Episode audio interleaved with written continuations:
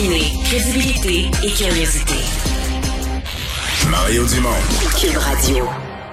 Alors, on se rejoint tout de suite euh, Gilles Barry. Bonjour Gilles. Salut Mario.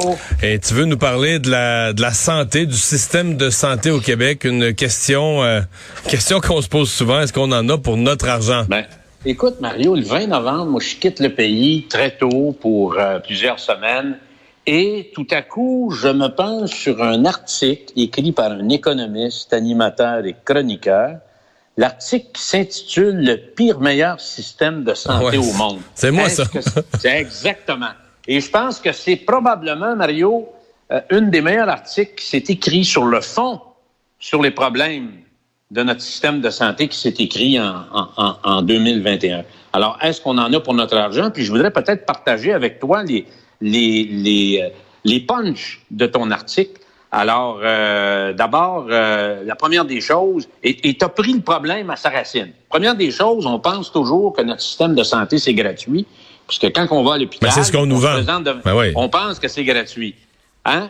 Alors, euh, il y a la moitié de nos impôts puis de nos taxes qui vont pour financer le système de santé. Alors, on travaille quasiment six mois par année là, pour, euh, pour payer euh, notre système de santé. Non, Puis quand on compare avec d'autres pays, ça. peu, peu importe combien d'argent on met dans la santé, euh, on en met plus que la moyenne, beaucoup. Donc on est on est on est parmi ceux qui mettons beaucoup d'argent, qui payons cher pour notre système de santé. Ben oui, puis ton expression, euh, on paye très cher. Notre- on- dans le fond, notre système, c'est une LADA, c'est ce que tu as écrit, mais on paye le prix d'une Rolls Royce. Et là, tu arrives avec des chiffres, Mario, euh, très intéressants. Il y a 20, bon, c'est suite à, à une étude qui a été faite par l'Institut Fraser. Il y a 28 pays qui ont été scrutés. Et euh, celui qui dépense le plus que le Canada, c'est la Suisse, mais il nous bat pas de beaucoup, beaucoup. Alors, on est, on est le pays, dans le fond, qui est le plus haut en demande, mais le plus bas en performance. Et je trouve ce qui est très intéressant, tu mets le doigt sur des, des, euh, des résultats là, très ciblés. Nombre de médecins par capita. On est 26 sur 28. Nombre de lits et de soins par capita, on est 25 sur 28. Toute la question d'imagerie, de la résonance magnétique, 21 sur 28. Et là, Mario, tu arrives, tant qu'à moi, avec le jab. Euh, tu tombes dans le nœud du problème, les délais. Alors là, on se met en comparatif, en comparaison avec 10 pays comparables.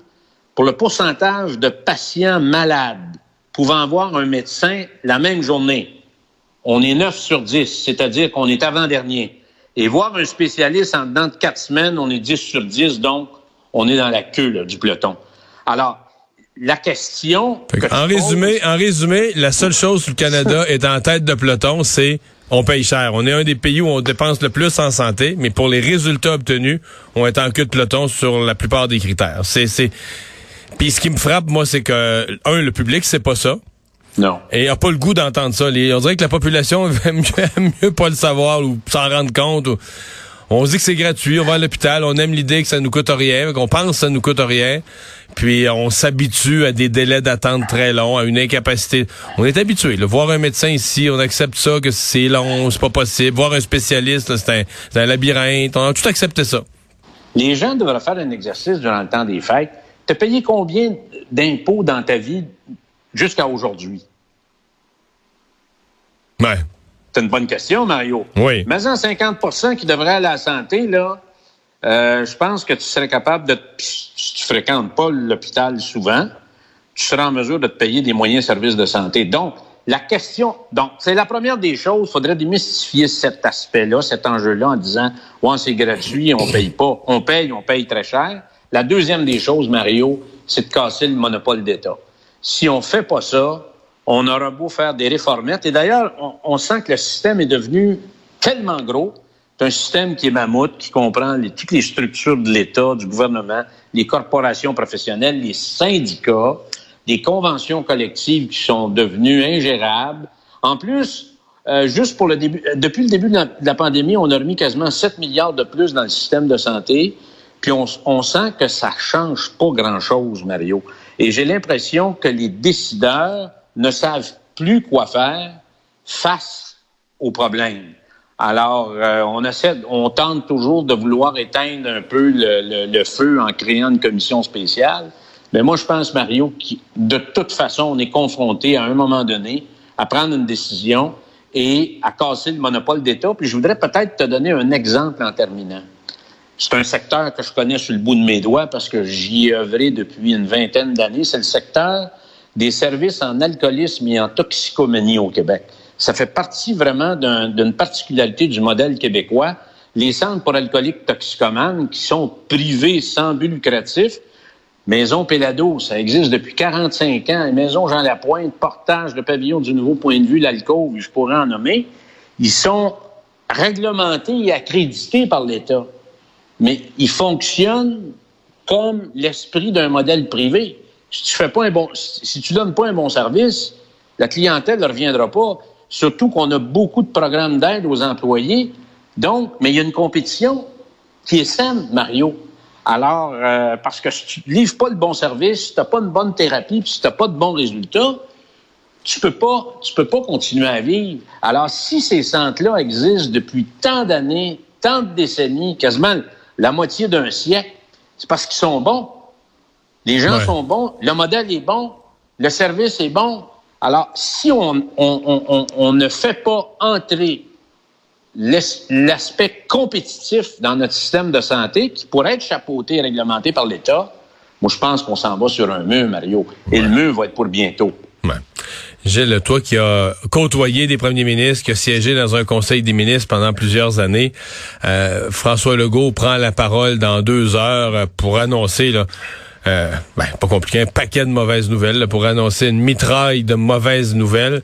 Euh, il, il, se sent comment, il aborde ça comment? En même temps, la qualité de sa communication va être essentielle pour à la fois garder le moral des troupes, euh, faire accepter les décisions difficiles. Il se sent comment cette heure-ci, d'après toi? Ben, il se sent, il sent nerveux, puis je pense qu'il s'attendait pas à ça euh, la veille des fêtes. Euh, Personne ne s'attendait à ça, là. Pas en tout. Alors, tu sais, c'est pas de gaieté de cœur qu'avant Noël, il doit s'adresser à son peuple, à la nation québécoise et dire au monde, écoutez, on va être obligé de donner un autre coup de roue, là, faire des sacrifices, puis euh, faut faire attention. Et c'est la prudence, puis il n'y a pas le choix parce qu'il est responsable. S'il ferait rien, s'il arrive quelque chose, il va être accusé. Alors, vaut mieux prévenir que guérir. Mais Mario, hier, euh, en terminant notre, notre, notre, conversation, parce que je suis ça tous les jours, je suis le nombre de, de cas au Chili. C'est quand même un pays de 17 millions. Il dépasse pas 1000 cas par jour. Sais-tu pourquoi? ils sont extrêmement avancés sur la vaccination. Moi, incluant la troisième dose, je voyais qu'ils sont parmi les meneurs au monde pour la troisième dose. Moi, j'ai des amis québécois qui ont des jeunes enfants de 3 ans qui ont été vaccinés en garderie il y a à peu près un mois. Alors, puis il y a des gens de 40, 45 ans que je connais personnellement qui ont eu le deuxième dose depuis à peu près une couple de mois. Donc, la solution, Mario, elle est extrêmement simple. Si on veut faire face à cette bébite qui peut durer longtemps, c'est d'être vacciné. Alors, euh, puis moi, je pense qu'il faudrait être beaucoup plus euh, dur envers les gens qui veulent pas se faire vacciner. Et euh, j'irais probablement jusqu'à la possibilité de les envoyer la facture. L'hôpital va vous recevoir, mais on va vous envoyer la facture, puis vous, allez la payer personnellement, parce qu'il y a un coût à ça. Et euh, je pense qu'on est rendu là, parce qu'autrement, ça va continuer à perdurer. Et la très large majorité qui a décidé de se faire vacciner paye pour ces gens-là qui veulent pas. Alors, la bonne nouvelle dans tout ça, Mario, c'est pour ça qu'il faut être en mesure aussi de, faire un peu euh, la différence avec la première vague, c'est qu'il y a moins de morts. Alors, euh, donc, ça, c'est peut-être réjouissant. Puis, il faut continuer à mettre la pédale sur le gaz pour se faire vacciner deux, trois fois. Puis il y en aura probablement une quatrième dose, Mario, parce que c'est pas terminé. on va commencer par faire la, troisième. merci beaucoup, Gilles. Merci, Mario. Au revoir. Bonne journée.